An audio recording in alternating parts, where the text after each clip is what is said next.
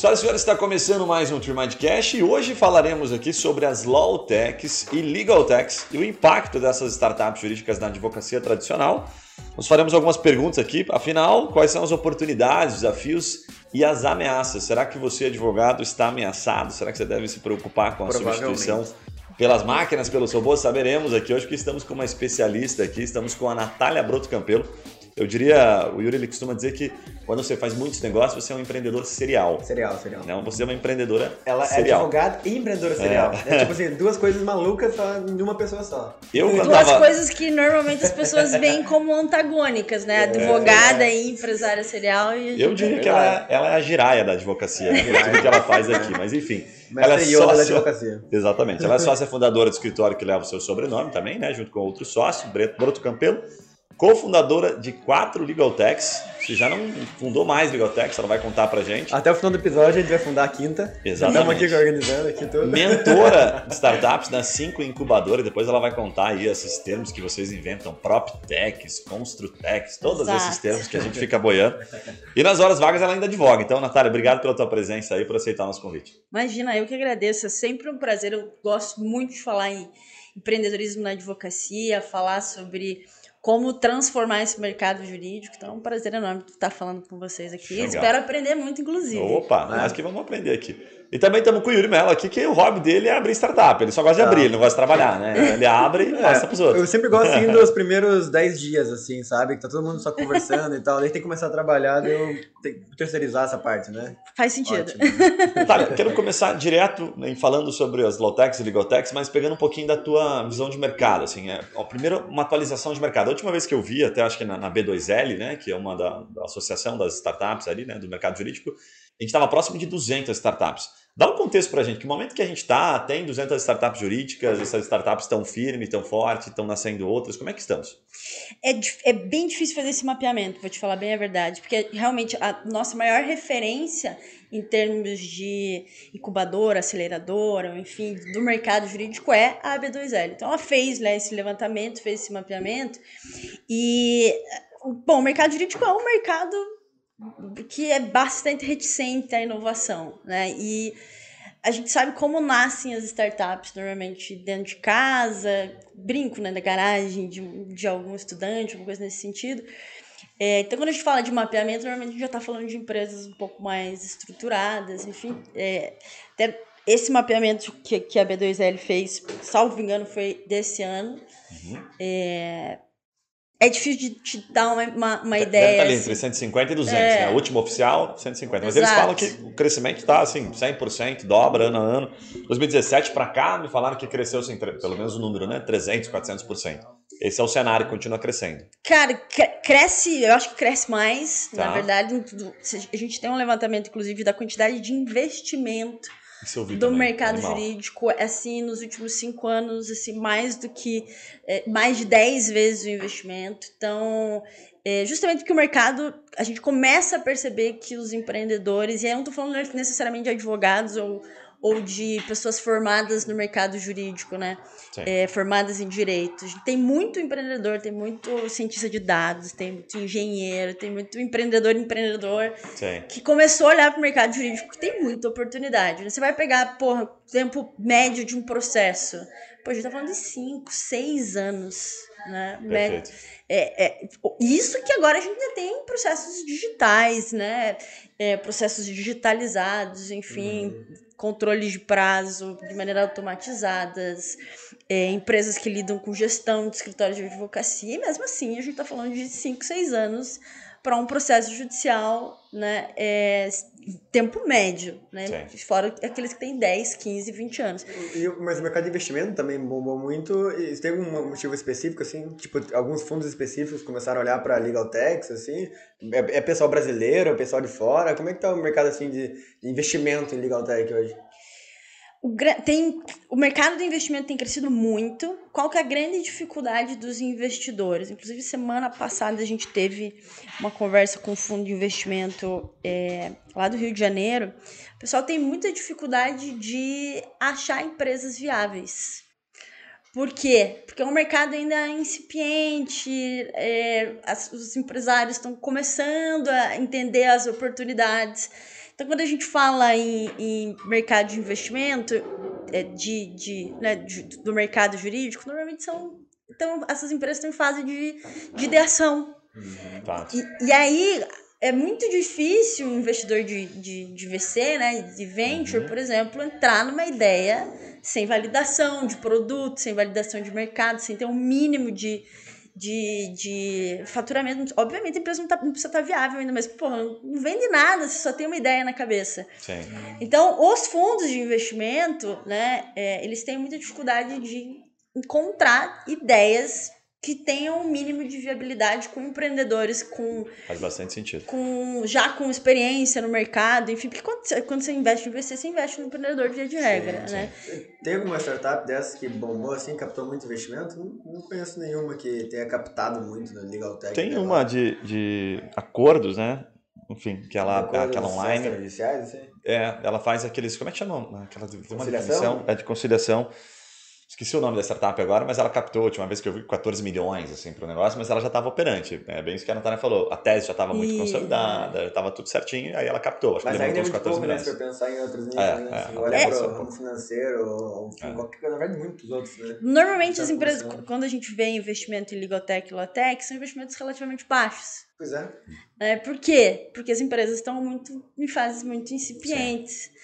E na minha visão é natural isso, porque o mercado, de novo, né? O mercado que, que, que é, é, é, o advogado ou mesmo o consumidor do mercado jurídico confia muito não na tecnologia, ele confia, muito na relação com o advogado. É um mercado, via de regra, Perfeito. o advogado, né, que eu falo, advogado de alguns anos atrás, ele baseia o modelo de negócio dele na relação de confiança que ele constrói com o cliente dele. Quando você fala em relação de confiança, você fala em impossibilidade total de escalar, porque você tem necessariamente que fazer um monte de relação de confiança. Outro, um outro modelo super tradicional, né, de como que o advogado ganha dinheiro, bilando hora. Pô, eu vou cobrar por hora trabalhada. Uhum. Bilando é a primeira vez que eu ouço. Bilando. Bilando hora. assim, mas eu- É, é possível Bil- escalar. bilando é legal, É né? possível escalar bilando hora, legal. cobrando hora? Não, a única, a única maneira que você vai escalar é o quê? Contratando mais gente. Sei. E aí, ou seja, modelo super tradicional.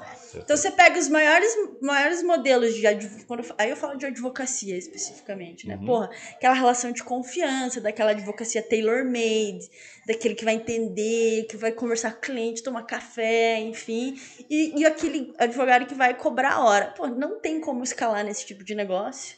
E normalmente o cliente que busca o serviço jurídico, ele ainda confia nesse tipo, ele ainda tem né, essa visão de que advocacia, o mercado jurídico é isso. Tá. Só que cada vez mais a gente tem visto, né? Os, os famosos early adopters. Uhum. É, a gente tem startups, inclusive aqui de Curitiba, startups que é, confiam no modelo de advocacia, por exemplo, com muito menos contato com o profissional, de- com, com gestão, com profissionalização, com. A exemplo da Zeno, né? A exemplo da Zeno, eu estou me referindo a Zeno, né? perfeito. Automação de fluxos de atendimento da advocacia para que o advogado possa, possa é, focar just, naquilo que tecnicamente ele tem que fazer. dele, né? Mas por isso que eu acho tão difícil, né? Não é um mercado de exploração fácil, porque o mercado ainda não aceita. É, quem não Isso. escutou o episódio da Zeno, vale a pena. Acho que foram dois atrás, né? Então, você está ouvindo esse dois É, o episódios da atrás. Zeno a gente foi o episódio número 79. Matheus exatamente. É, Aguirre, esse é o episódio fundador da 84. Zeno. Bem legal esse episódio. também. Incrível, Zena é incrível. Natália, deixa eu te perguntar aqui é, sobre a tua visão com relação à, à- à criação de Legal Techs versus Natália, advogada tradicional,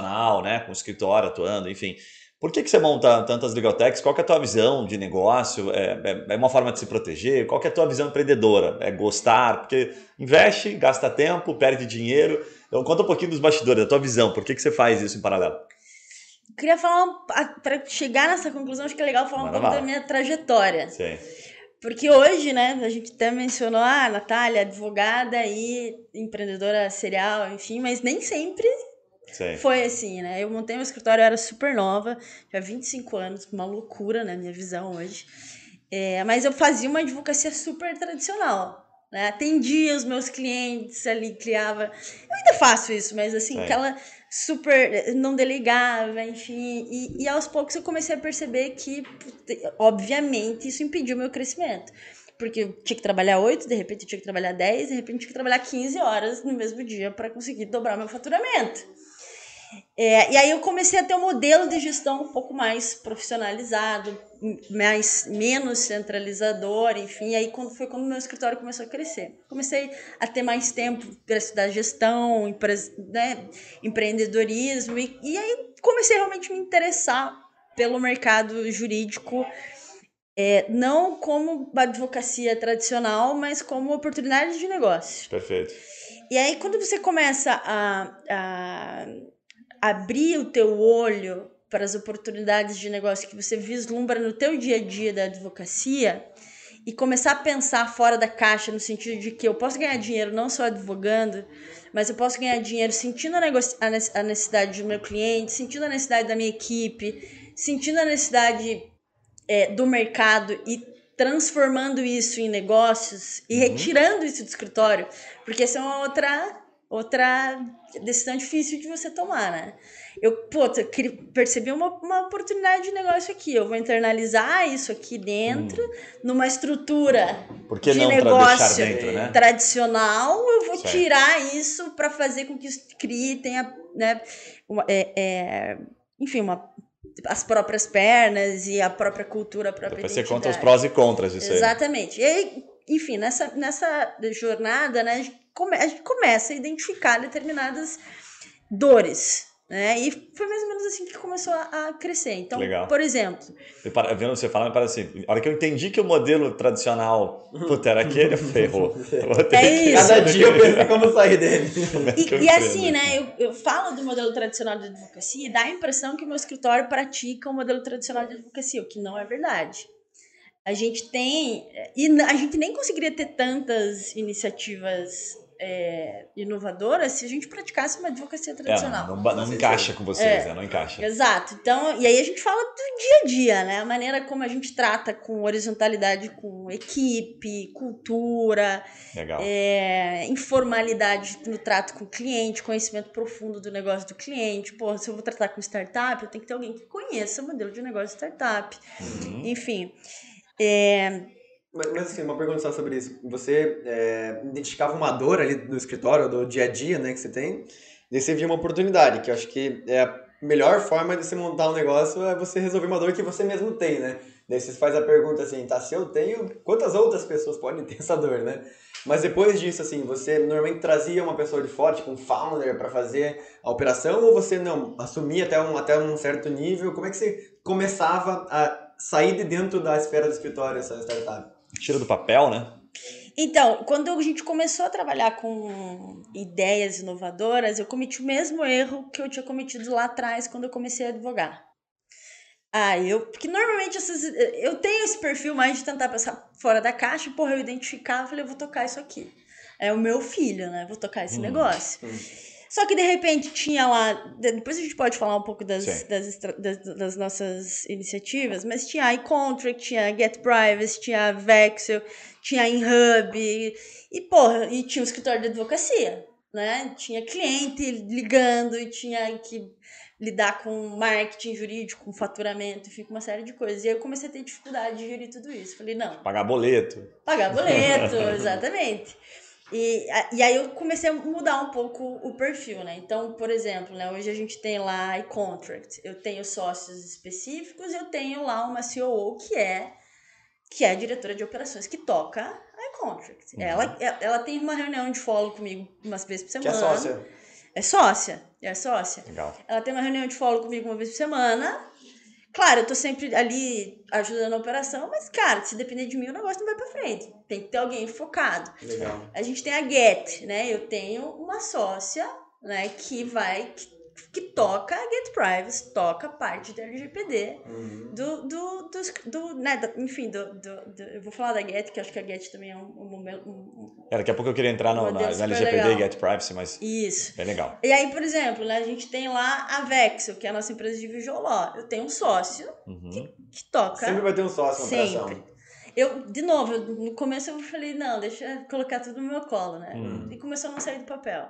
Legal. E aí eu comecei a trazer, eu sempre tenho um sócio tocando operação. E, e como é que é, é, a relação é, com esse sócio, sendo que você não está na operação? Tipo, você ficou com uma participação minoritária para o cara ter mais liberdade ou você tem um acordo? Como é que é a relação é, para... A gente sabe, né? Sociedade, para dar certo, tem que estar... Tá, a pessoa tem que estar tá, é, proporcionalmente trabalhando ou investindo ali, né? Ou você que investe, a pessoa só trabalha. Como é que é essa relação? Tem modelos diferentes, assim, né? Depender... Por exemplo, a Get é uma empresa muito mais estruturada, que eu tenho um sócio mais estruturado.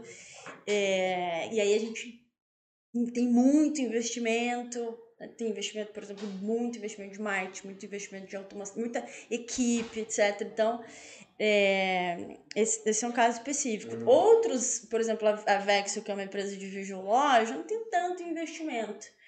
E aí, esse sócio, que, que é o sócio da operação, ele tem uma participação maior, obviamente, porque ele está ele tá trabalhando na, talvez no mesmo nível que, que a sócia da operação da Get, uhum. mas o meu investimento na Get é 20, 30 vezes superior ao meu, meu investimento na, na Vexel. Perfeito. Mas isso assim, ó, não tem muito né, receita de bolo. Sim. É caso a caso, operação a operação. Às vezes eu tenho um sócio lá que é que eu tirei da faculdade, outras vezes eu tenho sócio que já, puta, eu tirei do escritório de advocacia super bem estruturado. Sim, que é muito mais experiente. Então. Não... Mas todas as ideias partiram de, de vocês, é, dessas empresas. Ou seja, a pessoa que veio, ela veio após a ideia tá formatada. Todas. Já. Todas. A ideia a gente buscou. Legal. Teve algumas delas eu tirei do meu escritório. Uhum. Puta, por exemplo, a gente tem uma, uma, o InHub, que a gente está lançando, ainda fazendo propaganda já. a gente está lançando uma. A, a, deve lançar essa semana, semana que vem, a InHub, que é uma incubadora aceleradora de Ligotex e Latex. E acho que é a primeira do sul aqui. Eu não conheço, pelo menos eu não conheço nenhuma. Legal. Que da hora. É, e aí o que acontece? Eu tenho um, um, um, sócio dentro do escritório, Pedro, né, que começou como meu estagiário. O cara tem muita sinergia com startup, com inovação, etc. Pedro, você vai tocar em hub. Né? Uhum. Então, daí eu tirei ele de dentro da estrutura. Ele ainda advoga alguma coisinha ou outra, mas eu tirei ele dentro da estrutura.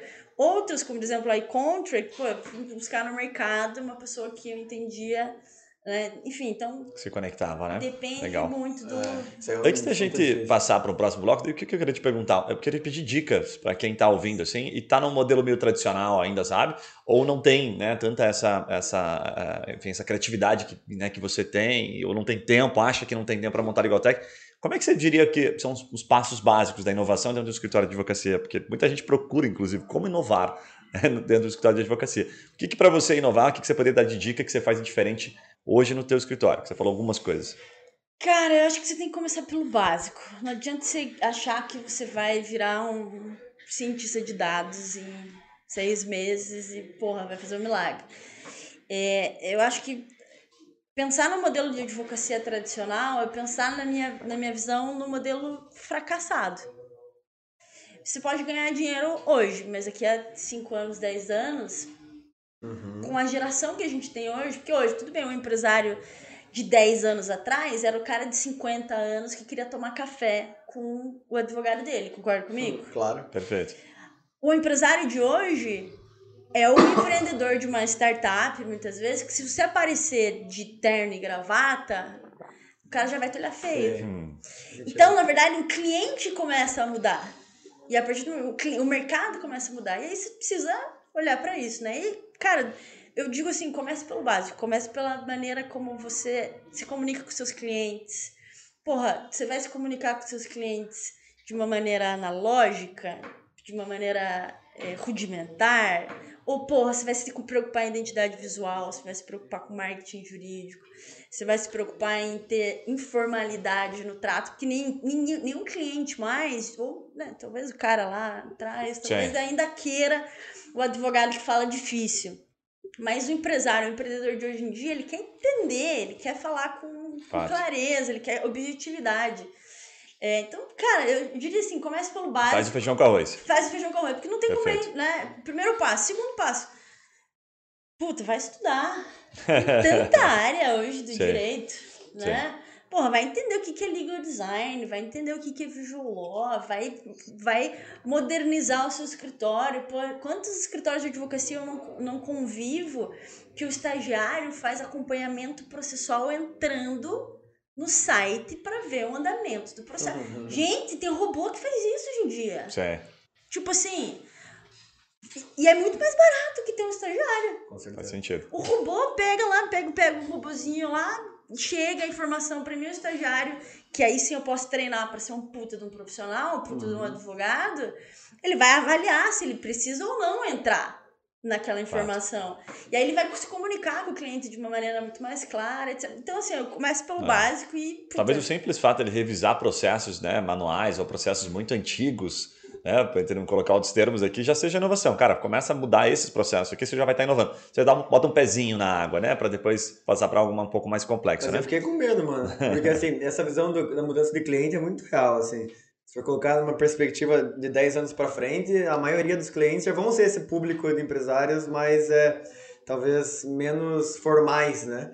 E daí, Sim. hoje em dia, talvez, eu fico pensando no, no nosso escritório lá da família. A maior parte dos clientes eu acho que ainda são um perfil anterior, assim, porque eu trabalho com empresas um pouquinho maiores.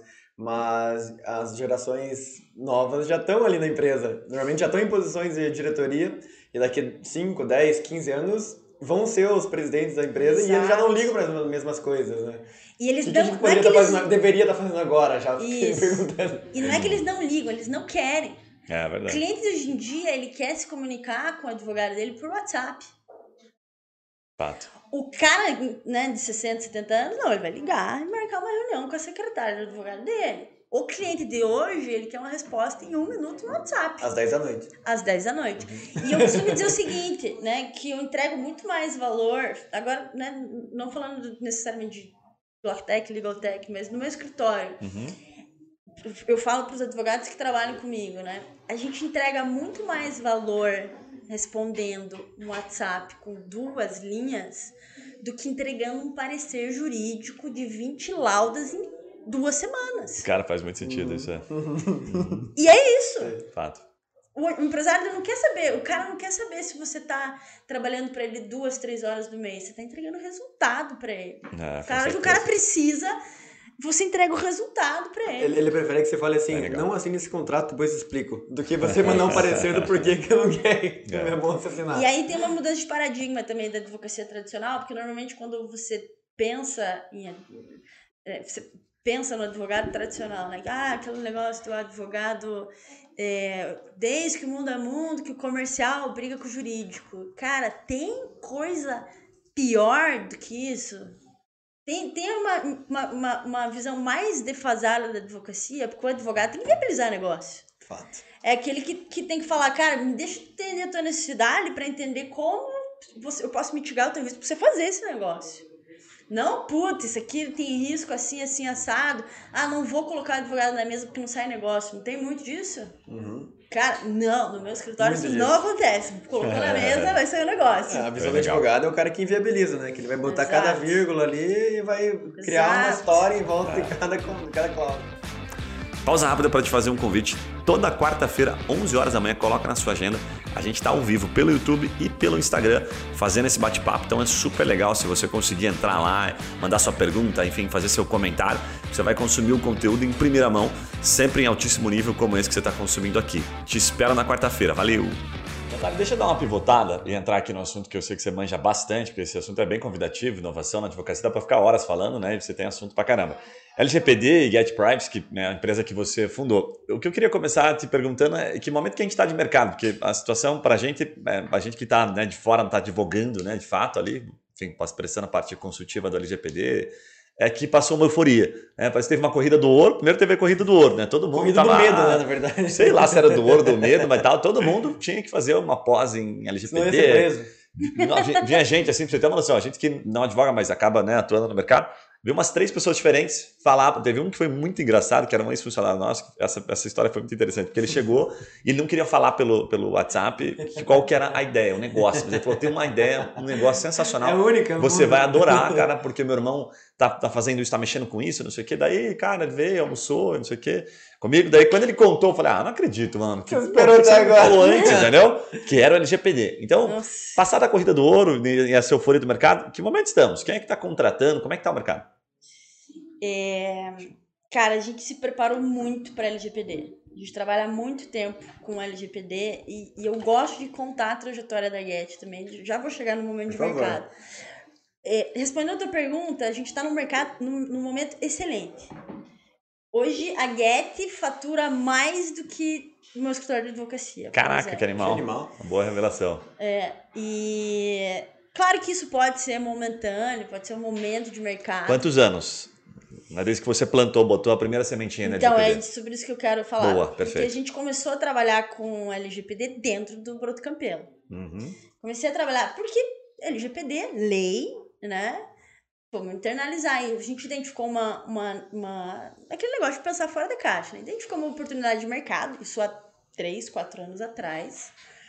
Antes da lei ou... da lei. Antes da lei, Tava tá. falando de GDPR ainda. Você né? leva pra Europa e tal, o que tava Isso. acontecendo lá. E aí, pô, vamos. Isso, isso vai dar. Isso vai dar dinheiro assim como o Código de Defesa do Consumidor deu dinheiro há anos atrás. Né? Pô, Uhum. vamos trabalhar LGPD. Como é que você trabalha LGPD no, no momento que não existe LGPD no Brasil? Construindo autoridade. Só. A única coisa que a gente fazia, construção de autoridade. Eu não vendia, eu não tinha portfólio de produtos. Pra Hum. te falar bem a verdade, aqui ó, eu, eu vou, vou Revelações. Revelações. Eu não sabia fazer. Muito bom.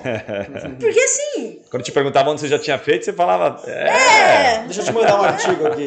Mas é o perfil do empreendedor. Perfeito, né? perfeito. Se joga, né? Deixa eu vender antes, Fake depois, depois eu aprendo e entrego o melhor produto. Não tem problema. E aí a gente começou a, a, a trabalhar com a LGPD dentro do escritório, dentro do Broto Campelo, aprendendo, estudando, criando autoridade, enfim. É, e aí, num determinado momento, eu falei, cara, primeiro, eu preciso ter, ter tecnologia, preciso ter segurança de informação, tecnologia de informação.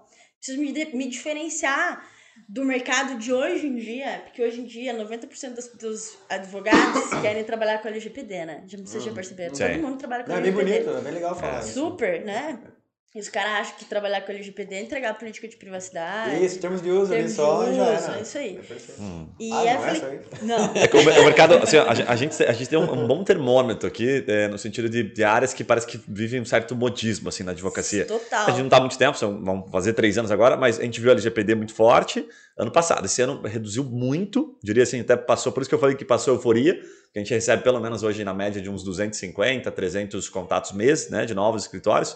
E agora a gente tem visto muito, muita relação com planejamento patrimonial.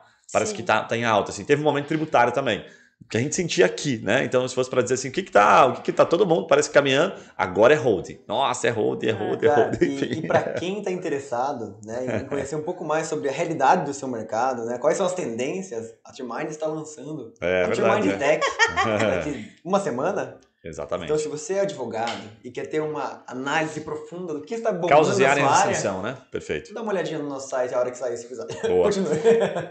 Olha o marketing rolando É, solto aí, aqui.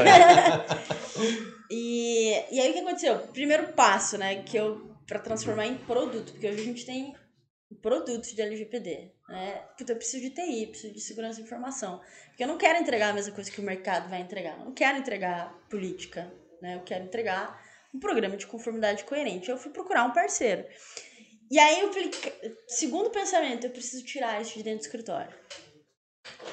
Porque eu preciso ter liberdade para para tratar LGPD como um produto e não como o escritório de advocacia trata. Porque a gente tem, Quando certo? você fala liberdade, você está se referindo um pouco das limitações da OB. Em partes. Sim não. Tá. Porque é, quando você contrata o escritório de advocacia para redigir os teus contratos, você espera que aquilo seja muito tailor-made, que aquilo seja muito Fato. E aí você. é, isso, obviamente, faz com que a precificação seja mais alta. Porque você exige do teu advogado que tenha um trabalho muito específico. Quando eu tiro isso do escritório de advocacia, Consegui fazer a leitura agora, faz bastante sentido. eu consigo trabalhar. Eu falo pro meu cliente, meu caro, eu só trabalho com isso. Eu Uhum. tenho banco de cláusula. Eu tenho Uhum. banco de política. Eu já atendi 30 indústrias no teu perfil. Eu vou pegar essas 30 políticas, eu não vou ficar 10 horas criando uma política específica para você, porque o meu time já construiu 30 Mas é necessário. fazer né? hora. E, e esse é um discurso que, que ele, eh, quando você fala isso no escritório de advocacia, ele é grid. Mas, mas você tá, Claro, nesse né, caso, porque você tá o entregando... timesheet ali É. não, não gosta disso né? Mas nesse caso é bem interessante, porque você entrega o cartão da Get Privacy, né? Você está como Get Privacy, Isso. não como Broto Campelo. Exato. E aí ele passa a expectativa dele olhando para aquela empresa especializada naquilo, alinhamento, né? É diferente. É um né? Alinhamento comercial. E Faz aí, muito assim, ó, sentido. eu tenho, por exemplo, se você pegar meu, meu funil, que daí eu posso falar de funil, Tá. posso falar de conversão. Como é que eu faço a minha captação? Minha captação hoje, 70% da minha conversão é captação orgânica. Hum. Cara, por quê? Porque eu tenho, criei muita autoridade, produzi muito conteúdo. Uhum. Os clientes, eu não chego nos clientes, os clientes chegam em mim. E aí, obviamente, como a gente já tem um puta portfólio e um puta de um produto, porque eu trabalho com isso há 3, 4 anos, eu tenho muita facilidade daí nas minhas reuniões comerciais de vender. Perfeito. Bem Só que daí percebam como foge completamente do modelo que o, que o advogado trabalha. Que ele vai Sim. ligar e vai vender a política. Total. pro. Não, eu tenho. Pra querer engrossar o caldo do Eu- serviço ali pra vender. Exato, eu tenho um funil de alto. O cara entra no meu site porque eu tenho uma captação orgânica, eu tenho uma equipe de SDR para fazer o primeiro contato, esquentar esse lead.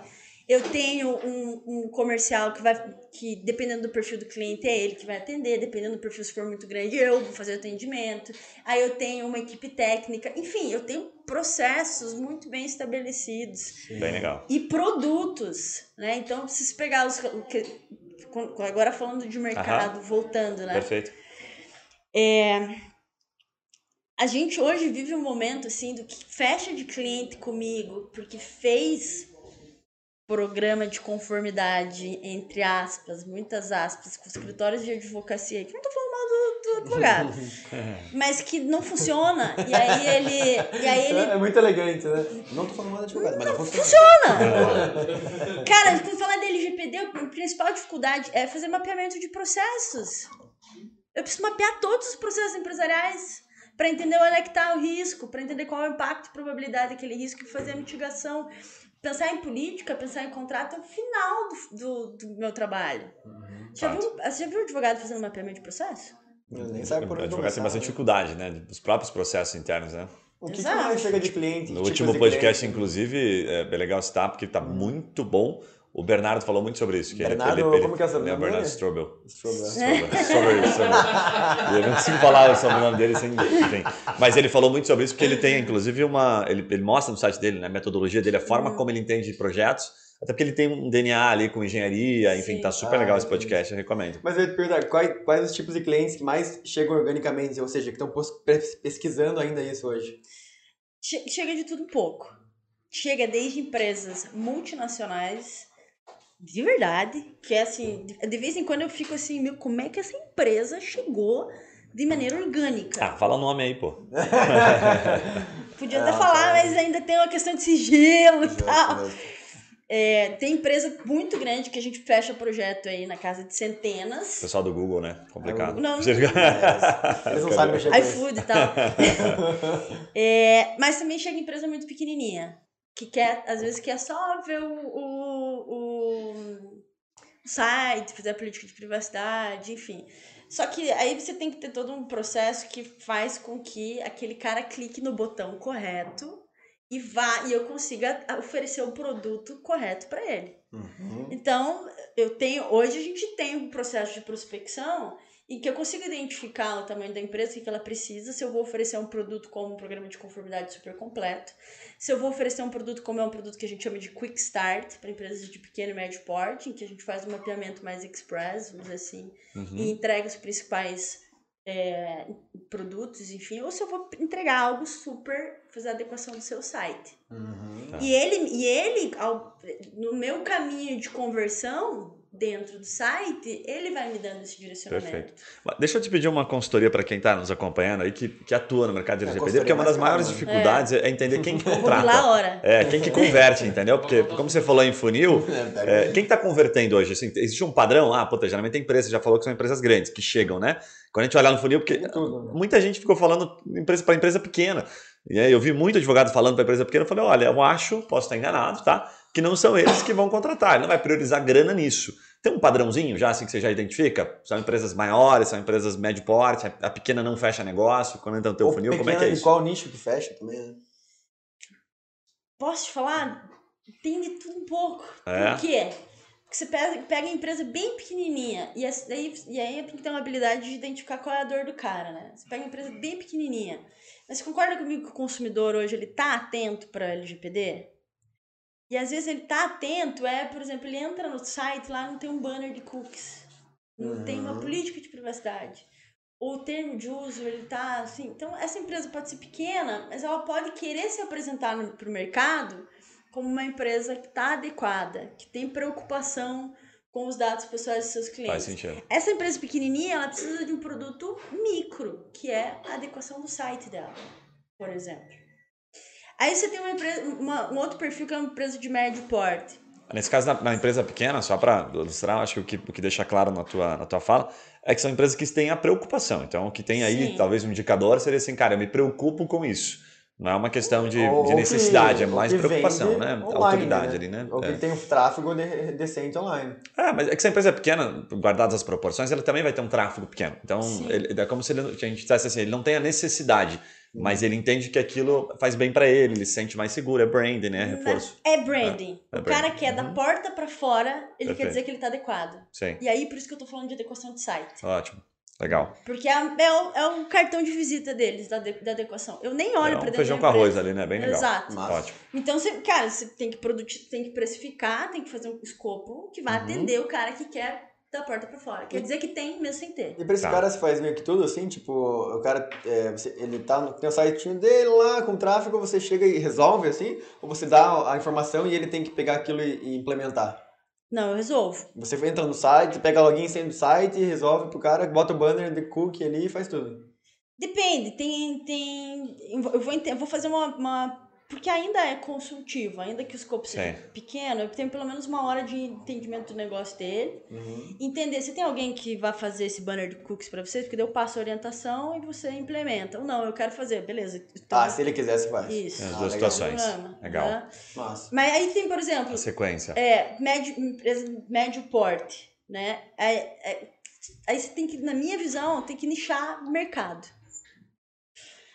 Por exemplo, mercado de mercado imobiliário. A primeira ação que teve condenação em termos de LGPD, dano moral, uhum. enfim, foi uma ação da Cirela. Ah, você viu essa ação, né? É. A gente falou sobre ela aqui no podcast. E aí, o que aconteceu? O mercado imobiliário ficou em ebulição, tamo ferrado. Ajudou, né? Tem que fazer LGPD. Pô, daí identifica essa dor do mercado específico, cartilha de LGPD pro mercado uhum. imobiliário, palestra, não sei o que. Todo mundo quer matando. Para gerar um fluxo orgânico para dentro do site.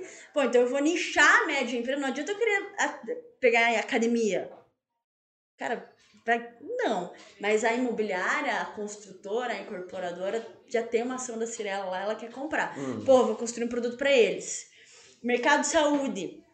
Mercado de saúde que acontece? Todas as empresas mais estruturadas, que essas sim procuram um programa de conformidade completos, elas começam, por exemplo, ah, tem o plano de saúde do funcionário, então ela, ela, ela vai fazer com que o plano de saúde se adeque, aí o plano de saúde vai fazer com que o hospital se adeque, porque é dado sensível. Então o mercado de saúde está muito preocupado. Porra, eu vou nichar médias empresas, mercado de saúde, no, no, saúde consultório, pequenos clínicas, hospitais. Legal. Vai pegar, ah, o cara que tá tendo lá uma clínica com um médico vai se preocupar com o LGPD? É claro que não. E você sabe que você hum. trouxe agora só um insight que hum, acho que é legal compartilhar. A gente, quando faz esse trabalho de mapeamento de, de termos que podem levar, né, de oportunidades ali para o mercado jurídico, é, me lembrou agora que tem muito hospital fazendo um movimento para conseguir aqueles selos tipo Albert Einstein, que eu não lembro agora, não vou lembrar o nome. É, o Albert Einstein tem selo, puta, como hospital top da galáxia, assim, sabe? Como se fosse um ISO, assim, só que é do, da, da área médica, né? Hum. Quando ele começa a entrar nessa esfera de, puxa, vou buscar esta excelência, o LGPD ele está logo ali, né? Ele não tem como não passar pela, pelo é LGPD. Né? Então, isso, a conformidade, a busca pela excelência, então, alguns mercados, o LGPD, né, nesse caso da saúde, ele vai, vai conversar com, com o LGPD. Agora, quais são os outros mercados que também estão buscando? É, Essa é a pergunta. Aí começam a surgir oportunidades de outros mercados que você vai né, criando a sua especialização. O próprio ISO deve estar cobrando LGPD para entregar os selos da, de ISO. É uma boa pergunta. É uma boa pergunta. Provavelmente, né? Você diz a, a, ISO? É ISO, de, de, é, de é, conformidade. Depende da ISO, né? É, depende da ISO, não aqueles indústria, né? Falando Sim. daqueles mais de serviços, assim, né? Porque daí você está falando de governança. É, de governança. Então, via de regra, via Tá de dentro, regra, né? sim. Bem É. legal, bem legal. Deixa eu te perguntar, Natália, o que, que tem sido um diferencial é, competitivo, assim, tá? É para você, até para você contar o que, que a Get Privacy tem como diferencial competitivo que faz com que o cliente contrate vocês, né? Se é, se é que você pode. Eu Tô, a minha função aqui é te perguntar para a gente poder Pô, entregar eu para tô entregando um ouro aqui, cara. Daqui a pouco eu tenho 10 O cara vai concorrentes da Get aqui. Ou 10 clientes O novos. que, que é o diferencial? Ou parceiro ou, franqueados, né? Já tive essa ideia de franquear a Get, inclusive. Pronto, ó, Legal. a gente tem que falar sobre isso, então. É, eu ia falar pra você aqui. Eu sou cara que lida com franquias. Opa! o que seria um diferencial competitivo? Cara, tem alguns. Tá. Eu acho que, é, primeiro, não é mais um, por exemplo, escritório de advocacia que faz mais isso.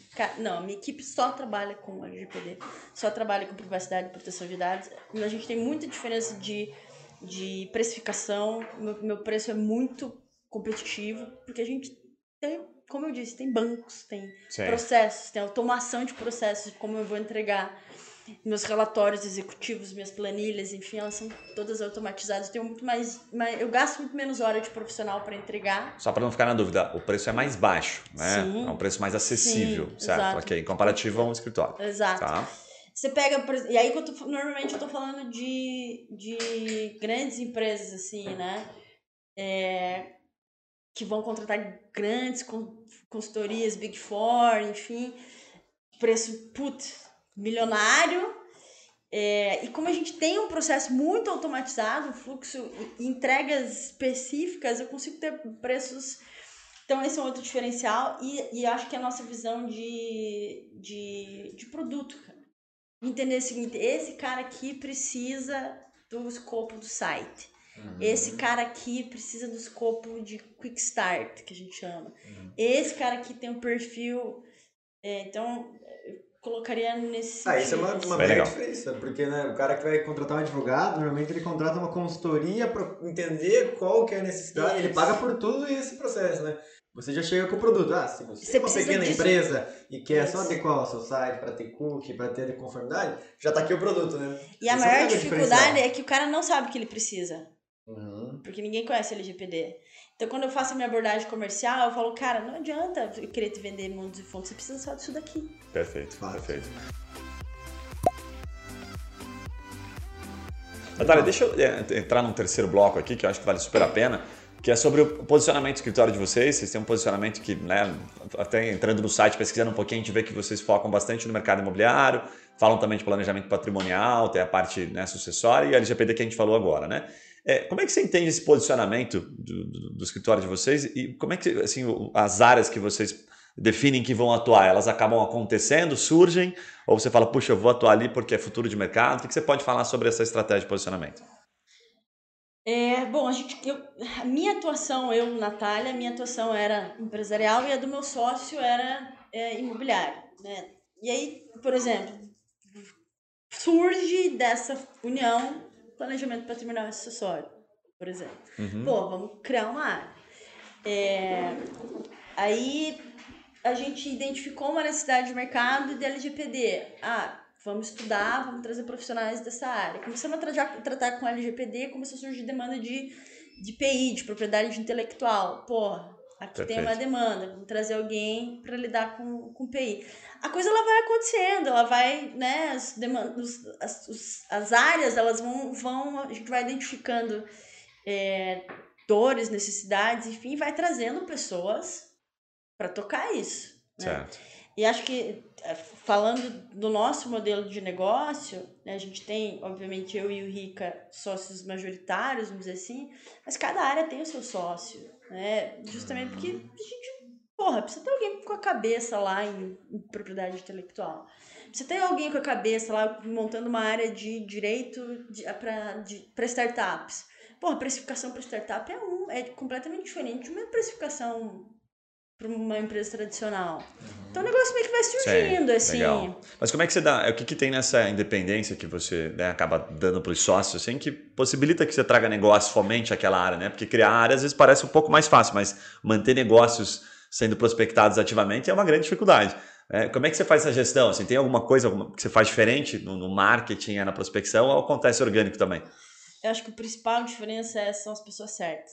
Boa. Cara, se você não tiver a pessoa certa, tocando a área certa, o negócio não vai. E aí, é- essa pessoa, ela tem que ter. é, é, A gente dá estrutura. Meu, você precisa de assessoria de imprensa para viabilizar a tua área? A gente Boa. tem.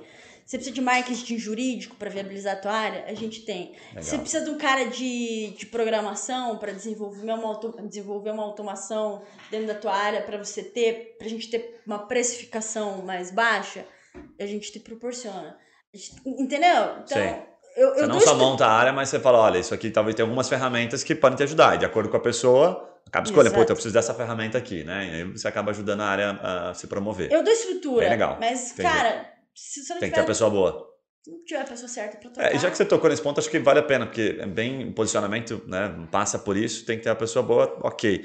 Como é que você encontra a pessoa boa? O que você diria que, assim, no mercado jurídico, já atuando em outros escritórios, que diferencia uma pessoa? O que, que você olha, assim, que faz toda a diferença? E qual que é o processo pra achar a pessoa boa? É. Puta. Pergunta do de milhão? de dólares agora, né? A gente tá fazendo as perguntas certas, mano. Você vê que a pessoa tem que ver se ela pode responder.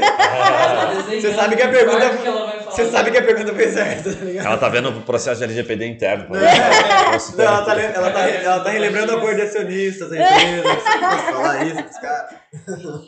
Cara, eu gosto de, de recrutar, falando em recrutamento, né? Você, você posso recrutar sócio, eu posso recrutar estagiário.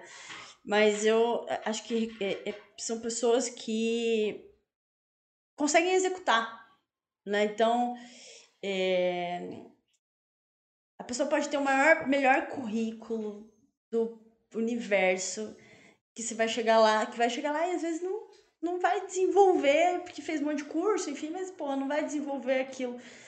Eu, eu gosto de dar projeto pra pessoa que eu tô. Principalmente quando a gente tá falando de recrutamento de, porra, sócio de área, pessoa mais estratégica. Ó, eu tenho um projeto assim, assim, assado, cozido frito. É, que se, se você tivesse à frente desse projeto, me traz um plano de negócio, me traz um. Você tem dois, três dias pra desenvolver isso. Você provoca um desafio ali, então. Isso. E, Tá. aí, e aí, assim. Tem muita gente que vai ficar com preguiça, né? Porra, nem sei o que que é essa vaga direito. Nem sei por quantos. Às vezes tem 100 pessoas fazendo esse mesmo projeto e puta preguiça, né? Sei lá. Se o cara nem se propõe, o preguiçoso, vagabundo, enfim, não vai trabalhar comigo, não serve. Você já criou um filtro ali. Já, Entendeu? já ajuda na seleção, né? Exato. O cara, pô, tudo bem, pode ter 100 pessoas querendo, né, tocar essa área de, sei lá, tokenização de ativos imobiliários. É, que é uma área que a gente tá, por exemplo, abrindo no escritório. Legal. Pô, tem 100 pessoas, mas o meu vai ser o mais top e tal. Pronto. Independentemente do currículo dessa pessoa. Trouxe o que eu preciso. Tá aí, mas é uma boa dica, dá um desafio. né? Ontem a gente recebeu uma mentoria, uma mentoria presencial ali do, de um sócio do Ebanks, né? E eles estavam contando um negócio que todo mundo ficou chocado, André né? Boaventura. André Boaventura, inclusive. Aí ele falou, ele falou o seguinte, falou, cara, assim, ó, os cargos de liderança, os cargos como esse, né, que você está trazendo aqui para gente de sócio, vai tocar um projeto, é um cargo de liderança.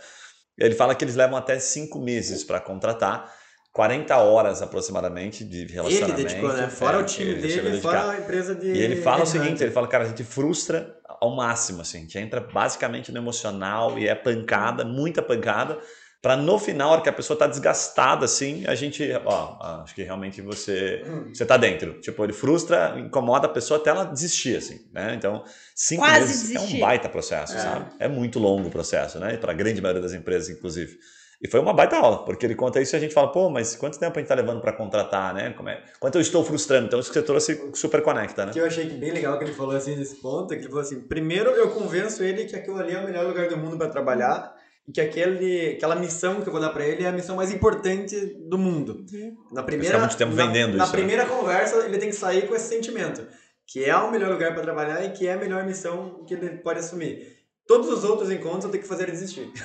tá E daí o cara que não desiste é o cara desvenda, bom. né? É a desvenda, né? Muito legal. Bem legal. Agora deixa eu te Mas não é perguntar. um processo, cara, contratação. É uma arte, né? Não tem uma, é uma ciência ali, né? Acho que tem parte dela, pode talvez até ser uma ciência, tem técnica, né? Mas é uma arte, de fato. Agora deixa eu te perguntar, como é que vocês fazem ah, o marketing e a, e a prospecção de vocês? Já falou um pouquinho de orgânico, mas o que, que você faz de diferente no marketing que você pode ensinar, que você pode passar? Inclusive no site de vocês está super legal, tem vários conteúdos bem diferentes. Né? Vocês produzem internamente. Como é que, o que, você pode falar sobre aquilo que vocês já fizeram e deu certo, marketing em si?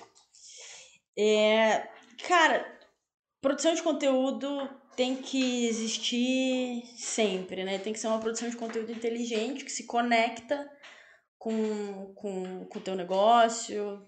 É, você tem que ter estratégia do que comunicar. Ah, é porque eu vou produzir qualquer conteúdo aqui falando de cláusula de foro. Bicho, melhor não produzir, então. Né? Hum. Tipo, é, pensa no modelo de negócio, numa estratégia de produtos dentro do, do teu escritório de advocacia que você quer atacar e a partir disso faz uma produção de conteúdo inteligente. Eu, a gente tem no escritório uma não tem não tem muita saída assim, tem que tem que toda semana tem que alguns conteúdos tem que tem que produzir. Eu acho que a, E é fácil passar isso para os advogados? Eles aceitam na boa? Porque muitos têm, os escritórios reclamam bastante. Né? então, Deixa eu te falar. Na verdade, assim, a gente, a gente tem sorte de ter uma equipe muito engajada é, e a gente tem uma metodologia de remuneração dos nossos advogados que é, tenta fazer com que eles tenham, tenham posições de protagonismo. Eu quero que eles sejam protagonistas. Legal. O meu, o, o- eu preciso de advogados que daqui a 5, 10 anos vão estar fazendo o que eu, fa o que eu faço hoje, né? Obviamente nem todo mundo tem esse perfil. Mas se o cara tiver esse perfil de, quiser, de, de querer assumir uma posição de protagonismo, enfim, a gente vai dar isso para ele, inclusive em termos de remuneração, porque a gente remunera muito bem a, a, quando, o, quando o associado traz o cliente. Perfeito. Fora do, do padrão de mercado, inclusive. Porque justamente eu acho que o crescimento do escritório depende, vai depender daqui a alguns anos, principalmente da minha equipe. Então a gente tem dois perfis no escritório, né? De, de Se advogados. associa, de certa forma, a remuneração também a, a- a ele fica meio intrínseco ali. Olha, você precisa produzir. Você. Para você conseguir esse protagonismo, você vai precisar mostrar o seu conhecimento. Mostrar o seu conhecimento, conhecimento passa pelo conteúdo. Então, não tem como pedir para ele, né? Sem vincular, sem fazer com que ele faça Isso. parte daquilo, né? Ele não Cara, faz, né? E aí, assim, o que, que eu faço de diferente, né? Uhum. Eu gosto muito de fazer mentorias com meus advogados. Olha. É, principalmente aqueles advogados que eu vejo mais, é, enfim, brilho no olho ali faz toda a diferença, né? Uhum.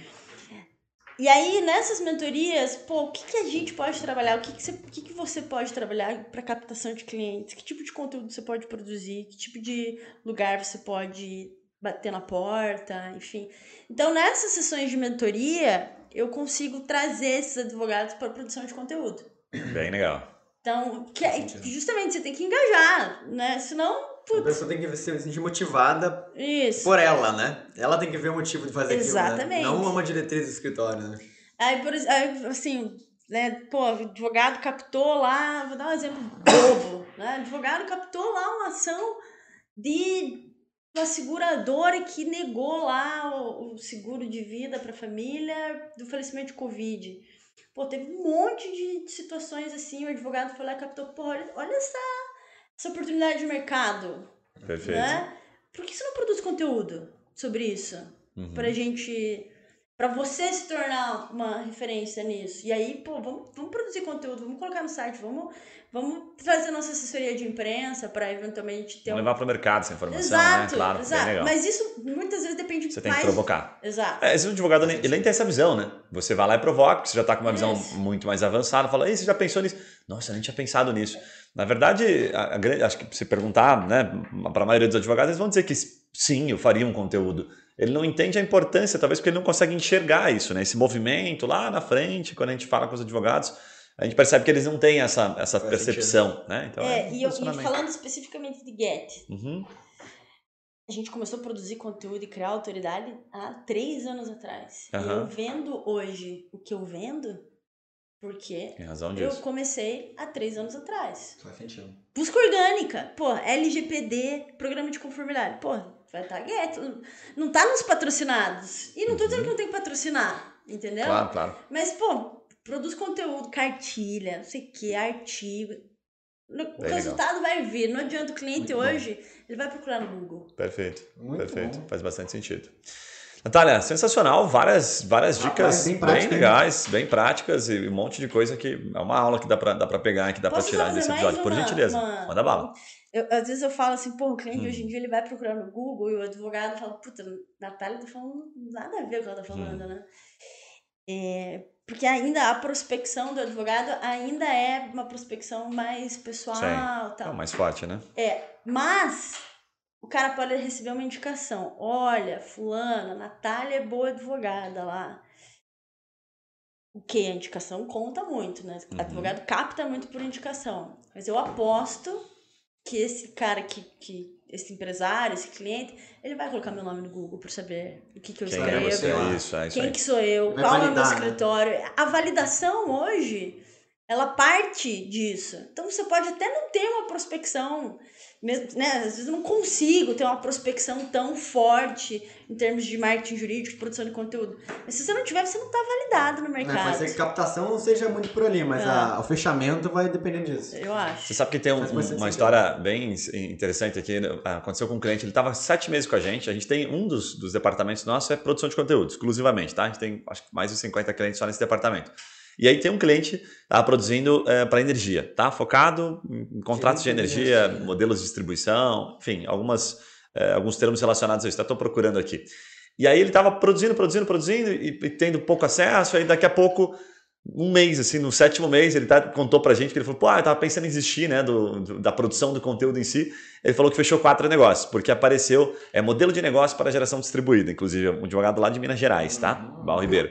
E aí ele falou, cara, aí o negócio eu vi que pegou. Então, isso que você tá falando, olha, três anos produzindo. A gente produz com técnica, então a gente consegue posicionar mais rápido, é porque a gente vive disso. E a gente tem uma amostragem muito grande, a gente sabe como fazer, né? A gente faz para nós, inclusive, o tempo todo a gente está ganhando mais acesso em razão disso. E aí ficou muito contente, porque ele falou assim, cara, negócios grandes. E aí conecta com Uhum. aquilo que você trouxe. Falou assim, o cliente, às vezes ele, ele procura, tem cliente que contrata pelo Google? Sim. Se ele não consegue identificar no hall, né, de amigos, de parceiros, pessoas especializadas, né, que- atuam. Aí você pega assim, qual, como é que você acha um escritório especializado em modelos de geração de, né, de energia distribuída?